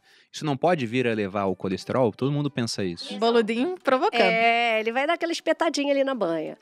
Aí, sabe aquele que dá aquela apertadinha de lado pra ver se tá. dá um confere, pra ver se tá tudo bem? Foi assim que ele deu uma apertadinha. Mas é o seguinte, o colesterol, a gente costuma ver as pessoas muito preocupadas, né? Sempre com o tipo de gordura e etc. E o que a gente vê na realidade é que, normalmente, numa dieta low carb, as pessoas têm redução do colesterol. Então, o colesterol está muito mais associado a um excesso de carboidratos no cardápio do que propriamente um excesso de gordura. Tem mais um outro fator. Nem sempre a gente tem que olhar o aumento do colesterol como um problema. Por quê? Porque ele pode, na verdade, ser uma forma de você saber que alguma coisa não está legal no teu corpo. Por que, que a gente produz mais colesterol? Para produzir mais hormônios sexuais, por exemplo. Então, se você está chegando numa fase da tua vida que você já não produz tão bem hormônio, teu colesterol pode estar só te avisando. Olha, tá faltando hormônio, seu fígado está produzindo. Grande parte do colesterol não vem da alimentação. Ele vem da produção no fígado da gente. Então, um fígado sobrecarregado, um fígado onde você, sei lá, usa muito medicamento há muito tempo, é, ou então uma falta de hormônio, uma desregulação da tireoide pode aumentar o colesterol. Então, primeiro é, olhe para o colesterol e tente entender o que, que ele está querendo te dizer. Né? Será que foi uma fase da sua vida que você comeu muito desorganizadamente, comeu mais carboidrato, veio da pandemia, bebeu muito e aquilo ali prejudicou? Ou isso pode estar querendo refletir outras coisas da sua saúde. Então, primeiro, pode não ser tão ruim, pode ser apenas um alerta. E segundo, o que, que você pode rever na tua alimentação? Então, muito carboidrato, muito açúcar, xarope de glicose, coisas que podem fazer, inclusive, o teu fígado funcionar mal, tua insulina ficar alta e o teu corpo começar a produzir mais colesterol. Então quer dizer que mais açúcar também pode levar mais Sim, colesterol. sim, perfeito. Uma das frações do colesterol, que é o triglicerídeo, ele é praticamente todo alterado pelo consumo De maior carboidratos. de carboidratos. Aham. Então, muitas vezes é essa fração que tá alta, porque as pessoas comem basicamente carboidrato, e aí, quando elas diminuem, diminui todo o colesterol. É, o povo, quando olha o colesterol total, acha que é uma coisa só, né? E na verdade, não. O colesterol tem várias frações e é preciso olhar elas separadamente e também elas uma entre a outra, né? Tem várias frações que você combina com outras para ver se a sua saúde tá boa e tal. E também tem a questão da indústria farmacêutica aí, porque é, algumas frações do colesterol ela consegue mexer com medicamentos e outras não. Então é meio que elas têm a, o interesse em, em vender medicamentos, então talvez não e um te dos curar, né? mais vendidos do mundo é é um medicamento para colesterol. Aham. Exatamente. É, e na verdade também a gente tem que pensar o seguinte: valor de referência de laboratório é sempre questionável por profissionais, né? Que olham para a pessoa e não exatamente para o exame. É uma média aquilo, né? Então, é uma média que você pode não estar dentro daquela média. Então, E tá cada vez mais baixo. Daqui a pouco ninguém vai estar dentro da média. Eu fico. Como é que essa média tá cada vez mais baixa? Então quer dizer que as pessoas estão com colesterol menor hoje em dia? gente. Não, pelo contrário. dependendo. Eles estão pagando pesquisas pra poder a média baixar. É porque esse número que sai lá, quando você faz o exame de colesterol, por exemplo, saiu 250 o seu e tem lá no- é, valor de referência, 200. Cento e- não, 180 Isso. agora. Tá, que seja 180. Mas é pra precipitar você o quê? Pra tomar remédio mesmo, pra você entrar na indústria do medo. Então ele é simplesmente arbitrário. Ele não é uma média dos exames que as pessoas fazem pra falar, ó, isso aqui seria o, saudável. Não, ele é um valor arbitrado. Não, ele não é um valor arbitrado, ele é um valor que é estudado, mas que provavelmente deve ter também a mãozinha de um. Tem alguém interessado Submetido a aí. estímulos. É, exatamente. E aí, é, e as pessoas ficam nesse medo, né? O medo de morrer de doença cardíaca, ele é, ele é real, oficial, Sim. né? É, porque Meu pai infartou há pouco tempo. Entende? Então, você é um cara que vai ter uma tendência a se preocupar muito mais do que eu, que não tenho histórico nenhum familiar de ataque cardíaco, é, em você cuidar da sua saúde cardiovascular. Então, é possível que o próximo exame, um dos primeiros itens que você vai lá olhar é como é que está o teu nível de colesterol. Por quê? Porque você já associou colesterol à doença cardíaca. A não infartar, eu tenho que ter um colesterol mais baixo. E, na verdade, a gente tem que proteger essa molécula de colesterol, né? Então, a gente tem que defender ela de ataque de inflamação no nosso corpo. Então, mais uma vez, aquela alimentação que é inflamatória, que é cheia de laticínio, que é cheia de trigo, que é cheia de açúcar, cheia de embutido, ela também não vai proteger o teu colesterol de aumentar. Tem um ponto muito curioso sobre isso, de perder o medo da gordura. A gente viu, agora não vou lembrar quem falou, mas era um pesquisador brasileiro afirmando que ele viu um estudo, se não me engano foi o Dr. Souto na época que falou isso, que ele viu um estudo onde acompanharam pessoas fazendo low carb durante um tempo e no final algumas pessoas estavam pior do que no começo. Mas isso tinha acontecido porque as pessoas tinham perdido o medo da gordura, tinham visto, nossa, gordura não é o vilão. E aí voltaram a se alimentar com coisas mais gordurosas. E com menos carboidrato. Só que depois elas voltaram a comer o tanto de carboidrato que comiam E continuaram com e gordura. continuaram com mais gordura. Então, no final, aquelas pessoas estavam pior. Mas não porque a gordura era vilã, porque elas não fizeram uma substituição, né? Porque elas a continuaram com hábitos combinação ruins. foi pior ainda. Exatamente. E é uma coisa que eu ia te perguntar também, você falou algumas vezes sobre comer de 3 em 3 horas. Então, existe todo um debate em torno disso, né? É bom, é ruim, é, é caso a caso? Porque um fisiculturista, por exemplo, que tem que comer muito, Perfeito. ele vai ser obrigado. É o Concordo. meu caso, né? Eu tenho quase Lógico. 80 quilos de massa magra.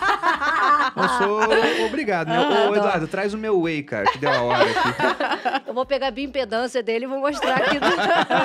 melhor não, melhor não. Que não é Mas como que real. funciona isso? Quem tem um metabolismo muito ativo, ou seja, tem um gasto calórico por hora muito grande, com certeza vai ter que manter esse metabolismo, porque se a pessoa está gastando energia, ela vai ter que repor, senão ela vai começar a perder de algum lugar. Vai perder gordura, mas se ela tem um conteúdo de massa magra, ela também tende a perder esse conteúdo de massa magra.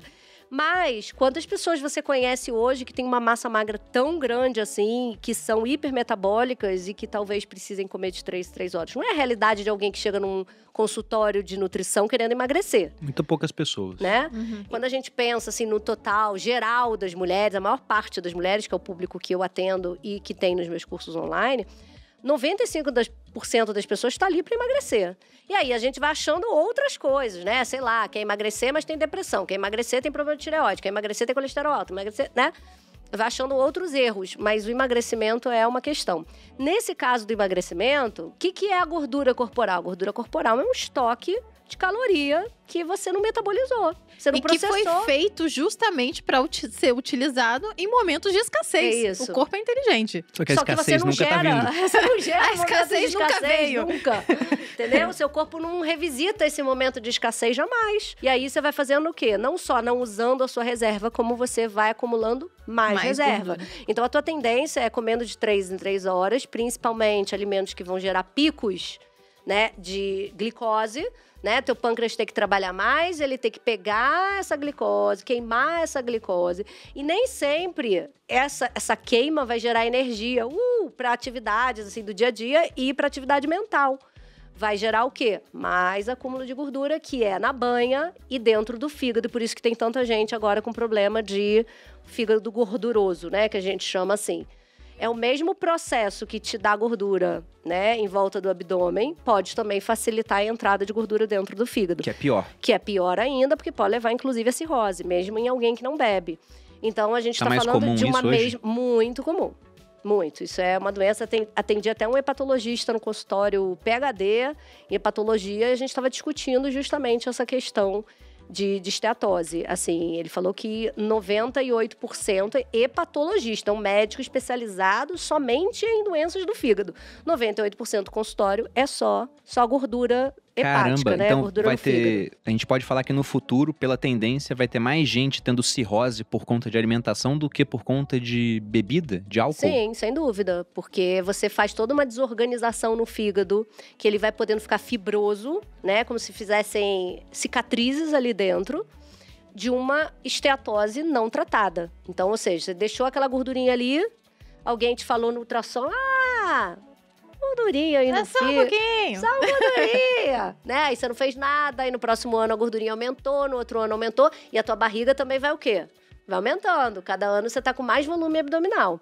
Isso é uma característica que antes a gente via mais numa galera acima de 50 anos, né? Tanto homens quanto mulheres. E agora não. Agora não, agora Ainda é mais, mais a galera da cerveja, né? Que é carboidrato purinho. E Mas- do vinho também. Ah, é verdade. Mas o vinho é menos.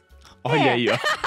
É que o vinho as pessoas bebem menos, Menos do que também, cerveja. com certeza. Né? Então, Mas quando o Bruno falou de fisiculturista, por que, que ele, ele entrou nessa seara, né? Porque o fisiculturista, geralmente, ele tem que comer muito. uhum. Então, por que, que ele acaba comendo de 3 em 3 horas? Porque Que é quase impossível dele comer tudo que ele tem que comer em menos em três refeições. refeições. Então, ele divide aquilo para que ele consiga atingir tanto as calorias quanto a quantidade de proteína. Uhum. Então, ele acaba. Agora, você, menina de, sei- de 60 quilos, 50 quilos, você não tem que comer tudo isso, entendeu? A gente, na verdade, a gente consegue comer muito mais do que a gente precisa. Aham, sem né? dúvida, é isso E aí. pensando até em termos de produtividade, né? Que era uma das pautas aqui. Se a pessoa for comer menos vezes no dia, gastando menos tempo com isso, ela fica mais produtiva. Ah, com certeza. É, e olha só, uma coisa que a gente tem que pensar é o seguinte: quando você come, o alimento caiu no teu estômago, toda a tua produção, né? Toda, todo o teu uh, fluxo de sangue tá indo ali para a região do aparelho digestivo. Então, se tá no aparelho digestivo, certamente não tá super boa no cérebro, certamente não tá super boa no músculo. Que é um grande erro de muita gente também, que vai pra academia, vai lá, faz uma tapioca, um ovo mexido, amassa um abacate, toma um whey protein e vai malhar achando que o quê? Que a energia tá na célula, a energia tá no estômago, né? E aí... Nem é- deu tempo é- ainda. Não deu tempo de nada. E aí esse fluxo de sangue que tinha que estar lá no teu músculo sendo trabalhado, estimulando a atividade muscular, tá focado aonde? No estômago. No estômago. Não, vamos dar um exemplo aqui, né? Sei lá, você quer transar. É melhor fazer isso em jejum ou depois da feijoada? Eu Como acho, é que o desempenho vai ser melhor? acho que nem sobe, amor, depois da feijoada. Não tá subindo, não? Ele não come feijão. É um exemplo absurdo, é um exemplo absurdo, mas dá pra gente exemplificar mesmo. com isso, né? É, mas aí tem gente que prefere depois da feijoada pra dar aquela queimadinha na caloria da feijoada, né? Antes fosse, né? Antes fosse. Agora, se for ficar sem movimento, aí. Não, mas falando sobre produtividade, vamos, vamos entrar pra gente, pra gente, pro pessoal absorver mais, que, que ficar mais atento aqui, vai que você não tá muito atento. Fa- Tem alguma coisa que a gente pode comer para melhorar a produtividade, a atenção? Eu, eu posso dar um cigarro. né? Né? Funciona muito bem pra isso. A cara da. Da... brincando. A Pedra tá indignada, porque o Bruno. Não, o Bruno- café. O café, por exemplo, ajuda nisso, né? Super, né? Alimentos que vão estimular, por exemplo, produção de dopamina no nosso cérebro vão melhorar o nosso foco, nossa atenção, né? Então é um neurotransmissor, é uma molécula lá no nosso cérebro que gera essa melhoria de foco. Então, proteína, quando a gente come proteína, é um elemento que, se bem digerido, vai gerar moléculas que vão chegar lá no meu cérebro e vão me ajudar a produzir dopamina. Após a o café digestão, também vai fazer isso. Após a digestão. Ah, você come o bife, eu vou trabalhar agora, mas é um negócio que vai demorar pra ser digerido. Sim, por isso que quando você toma, às vezes, um shake, né? E você já tem aquele, aquela proteína pré-digerida ali no shake, às vezes você tem resultados mais rápidos quando você precisa ter um resultado rápido, né? Sei lá, você vai trabalhar a tarde toda. De repente, você não vai ter tempo de comer. Então, toma um aminoácido, toma alguma coisa que vai poder te gerar essa energia rápida pro teu cérebro para que você possa é, performar melhor do que, de repente, voltar de um almoço lotada né? E tentar é, melhorar a tua produtividade assim. Outra coisa que também pode ajudar muito é o TCM. Eu, eu ia te perguntar isso, porque hoje eu fiz um, um story mostrando o café, eu coloquei uma colher de manteiga ghee, Uhum, aquela da Pura Vida que tem cúrcuma. uhum. E aí mostrei que eu tava fazendo isso, o pessoal olhou e falou: Nossa, não deve ser bom, né? Por que, que você faz isso? E você vai falar do TCM, que é basicamente a mesma coisa, né? Não, a mesma coisa, né? Não mas, é a mesma mas coisa. é parecido em termos de colocar gordura, que eu é, digo. isso. Na verdade, quando você coloca num café gordura de manhã, você tá querendo favorecer é, saciedade, você tá querendo se manter num jejum, muitas vezes que é, é um jejum metabólico, ou seja, você não produz hormônios que vão te aumentar a tua fome, você vai ficar sem fome. Mas a fonte da gordura é diferente, né? O que vai ter numa manteiga guia aí, essencialmente, vai ser um ácido que ajuda bastante lá no, nas bactérias do intestino, a imunidade, outros benefícios, né? Apesar de ser uma boa gordura. Já no caso do TCM ou MCT, né, você vai achar isso em loja de produto natural, joga aí no Google que você vai achar. É proveniente do óleo de coco. É proveniente do óleo de coco, mas é muito mais potencializado você comprar o TCM do que comprar o óleo de coco. Que ele já é, é, o triglicerídeo de cadeia média. Ele já entra direto nas células sem nenhum. Sem nenhum entrave, sem nenhuma trava, né? Você não passa por um processo digestivo, aquilo não vai te engordar e aquilo vai gerar uma alta produção de energia, né? E essa alta produção de energia, ela também garante uma performance e uma tensão melhor.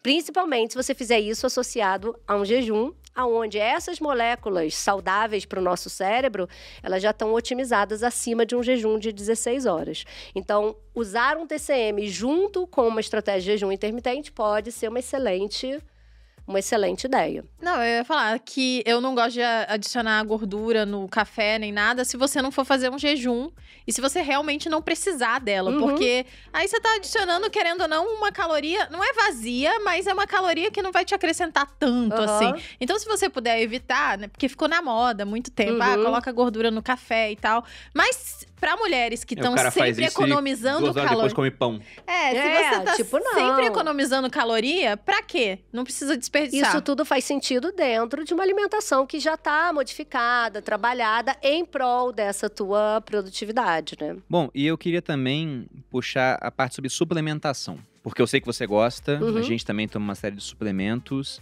E uma vez Flávio Passos, a gente estava conversando, mas ele também coloca isso na, nas redes Vira e Mexe, sobre estudos que mostram que os alimentos não são os mesmos de antigamente. Mesmo quando a gente fala de alimento aqui, de fato, uma cenoura, por exemplo. Hoje, como os solos estão mais pobres em nutrientes, a cenoura acaba tendo menos nutrientes do que tinha antes. Uhum. Você pega a produção de carne bovina. Como você tem boi alimentado com ração, já não é a mesma coisa que aquele boi que comia só pasto. Uhum. Então, a proteína não é mais a mesma, o carboidrato não é mais o mesmo. Nada é mais o mesmo. O trigo não é mais o mesmo, o legume não é mais o mesmo. E aí você ainda bota a medicação toda, né, os agrotóxicos todos, porque os alimentos orgânicos têm pesquisas também que mostram que tem um maior conteúdo nutricional do que aqueles que são com agrotóxico. com agrotóxico. Claro que isso não quer dizer que vai estar acessível à grande maioria das pessoas, é mais mas caro. são mais etapas de perda, entende? Sim. Quanto mais perdas você vai tendo, pior você está recebendo um alimento desvitalizado no final das contas. Então, na sua opinião, isso puxa essa necessidade de suplementar? Então, não é só porque, não é só porque o alimento está desvitalizado, mas porque a nossa demanda nutricional vem aumentando. Porque a gente tem mais estresse. Uhum. Quando a gente passa por mais estresse, a gente está perdendo mais nutriente pela urina, pelo suor quando você dorme mal, quando você vai tendo hábitos de vida que não são adequados, você tem demandas outras. Quanto mais você bebe, mais você se medica, mais o teu fígado precisa de carga nutricional positiva, boa, então, ou seja, estoque, para que ele possa continuar trabalhando adequadamente. Então, para cada substância de lixo que ele tem que jogar fora, ele tem que usar várias que são vindas dos alimentos bons para poder jogar esse lixo fora. Do contrário, você vai ficar o quê? Acumulando lixo e acumulando lixo te adoece. Então, a demanda está aumentando e a disponibilidade disso está diminuindo. Então, somando as duas coisas, suplementação é uma realidade. O que, na sua opinião, assim, seria o mais comum? Se a pessoa fazer um exame, provavelmente vai estar alterada e precisa suplementar. Ah, bom, vitamina D3 em todo o mundo, né? Não é porque você mora no Brasil, Rio de Janeiro, Nordeste, etc., que teu nível de vitamina D vai estar tá bom, porque a gente tem uma série de fatores limitadores, não tem ah. A gente vive D em caixinhas, né? Na alimentação. sai do carro, entra no trabalho, sai do trabalho, entra no carro, não pega sol. É, e a gente também passa muito protetor solar, tem todo um cuidado com pele, enfim, não tem alimentos fontes verdadeiros de vitamina D. Quando tem, são aqueles que tá ali ad, é, adição de vitamina D, é uma vitamina D que a gente pobremente utiliza, então, vitamina D todo mundo. Mas um alerta que a gente tem que ter é o seguinte: quando o exame de sangue dá baixa de algum nutriente, querido, tá baixo, baixo. Tá na merda. Porque assim, é, literalmente tá na merda. Por quê? Porque o corpo da gente. É o termo científico eu que você usou, muito né? Da... Patrícia é toda fina, tá baixo, hein? Não, tá na merda. Bom, daqui a 15 minutos eu posso ser pior. Mas enfim, é, o corpo da gente, ele se adequa ao quê? A pegar poucos níveis, mas manter o nível no sangue legal, ok, né? Porque isso te gera funcionamento. Então, quando você pegar realmente um nutriente baixo no sangue, significa que o teu estoque de nutriente, que jogaria esse nutriente para o sangue para se manter bem, Aham. Acabou a reserva daquilo. E aí, por isso, até que eu invisto no consultório em exames que vão ver isso de uma outra maneira. Ou seja, vão ver o estoque de nutrientes. Então, se o teu estoque ele já tá baixo, eu tenho que primeiro começar a repor esse estoque para que isso não apareça nem no teu exame de sangue. Não é para esperar dar ruim no exame de sangue, entendeu? É para entender qual é o nutriente que você usa muito. Pô, a gente usa muito magnésio, né? Uhum. Isso é uma coisa que é um consenso. Magnésio está em mais de 300 atividades no nosso corpo. Magnésio está nas folhas verdes escuras. Magnésio está em cereais integrais. Então, quantos de nós consumimos tanto magnésio? Pouquíssimos de nós. E a excreção de magnésio via estresse, atividade muscular é imensa. Então, se você não fizer essa suplementação, certamente seu estoque vai cair. Como é que vai cair? Você vai perceber fadiga, você vai perceber, às vezes, tremor. Sabe aquele tremorzinho de olho? De olho. Seria de magnésio isso? É falta. Aham. Já tive isso já. É, falam que é estresse. Por quê? Porque perdeu magnésio, Uhum. exato. Magnésio te ajuda a produzir serotonina, dopamina, neurotransmissores. Então fica o quê? Mau humor, vontade de doce, é mais compulsão, às vezes com dificuldade no relaxamento muscular. Então ele fica, né, fazendo aquela, aquela aquelas né? contrações. Então tem vários aspectos que a gente, o corpo, mais uma vez, está falando, a gente não está entendendo muito bem. Mas, na verdade, já são sintomas crônicos de que está faltando alguma coisa. E claro que não dá aqui para eu falar assim: olha, todo mundo tem que Uhum. fazer magnésio, fazer vitamina D. O ideal é que as pessoas passem por uma avaliação. Afinal, eu tenho três clínicas de nutrição. Tem vários cursos online, não, mas não se trata só disso. Se trata de que, de fato, seria uma maneira muito genérica da gente falar sobre Sim, a com saúde das pessoas.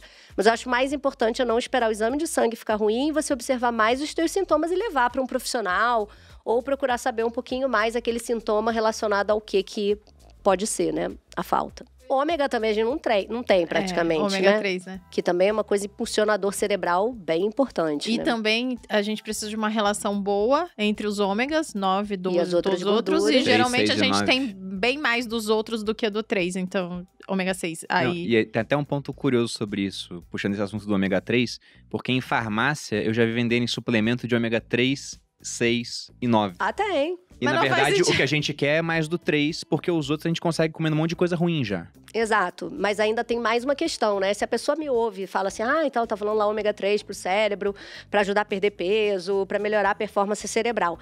Mas quem tá muito inflamado, tá com problema de insulina, tá com pré-diabetes, às vezes o momento é errado de usar o ômega 3. Olha, isso pode isso. gerar mais inflamação do que desinflamação.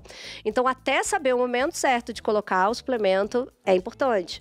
Não só isso, você digere um suplemento, uma cápsula, como você digere um alimento, muitas vezes. Então, você também tem que estar com uma digestibilidade boa, porque senão você vai lá, bota lá três cápsulas Serve pra dentro, nada. fica lá arrotando, mal-estar, dor de cabeça. Se você não se dá bem com algum suplemento que você toma, talvez corrige melhor a tua, tua, Alimentação. tua digestão, tua alimentação, para depois você tentar colocar o suplemento É, de novo. inclusive era exatamente isso que eu ia dizer, né? A gente falou um monte de coisa aqui, falou de suplementação, falou de jejum, falou de alimentação, falou. Eu acho que começa pelo básico, pra quem tá, como eu diria, bem, de forma bem simples, na merda, você tem que Eu ia começar. falar perdido, mas também serve. Se você tá na merda, você tem que começar pelo básico. Então, começar daquele jeito que a gente falou, tirando as coisas que são muito industrializadas Uhum. e que você não reconhece nenhum ingrediente ali. É, baseia a sua comida, a sua alimentação em comida de verdade, nem naquilo que você consegue preparar, em que ele é o próprio alimento. Então, sei lá, batata doce, banana, vegetais de forma geral, principalmente aqueles que crescem em cima da terra, que eu falei que são menos doces. As todas as proteínas, né? Pra então, depois de você fazer você esse refinando. básico, É. Aí você pode procurar a PD lá no, no consultório dela, como eu fiz. Por quê? Porque eu já sei tudo isso. Daí É. eu queria achar o mais a fundo. Aprofundar, entender quais são as Exatamente. vitaminas certas, o que, que É, tá se a pessoa não que que pode consegue melhorar. nem fazer o basicão, né? Que nem a gente fala lá no Materializa, inclusive, é o básico, não precisa de nada, assim. Você já ajusta tanta coisa aí, né? Total. Dorme mais cedo, é, come melhor, come, espera a fome chegar pra comer, não fica comendo um monte de coisa. Ó, você sabe que tem umas pesquisas que mostram que quando você dorme menos de 8 horas, isso é uma realidade A para fome aumenta. É, quase todo mundo. grande maioria das pessoas, a gente aumenta o risco em desenvolver diabetes em 30%. Então, assim, só de dormir menos de, de 8 horas. Porque o cara teria uma tendência a comer mais doces nesse dia. Porque ele desregula os níveis de insulina e cortisol dele. Então, o hormônio de estresse aumenta, a insulina aumenta, e aí a vontade de doce aumenta. E ele pode, com isso, vir a desenvolver esse tipo de problema. E outra coisa que diminui, você afeta uma área do teu cérebro que te dá discernimento. Olha isso. Olha. Como é que, como é, que é a gente quando tá exausto? Você não. Você não faz pensar. discernimento de nada, né? Ah, isso me faz bem, isso me faz mal. Não, você cai dentro, né? Tem até estudos que já mostraram que, por exemplo, as pessoas tendem a trair mais no final do dia.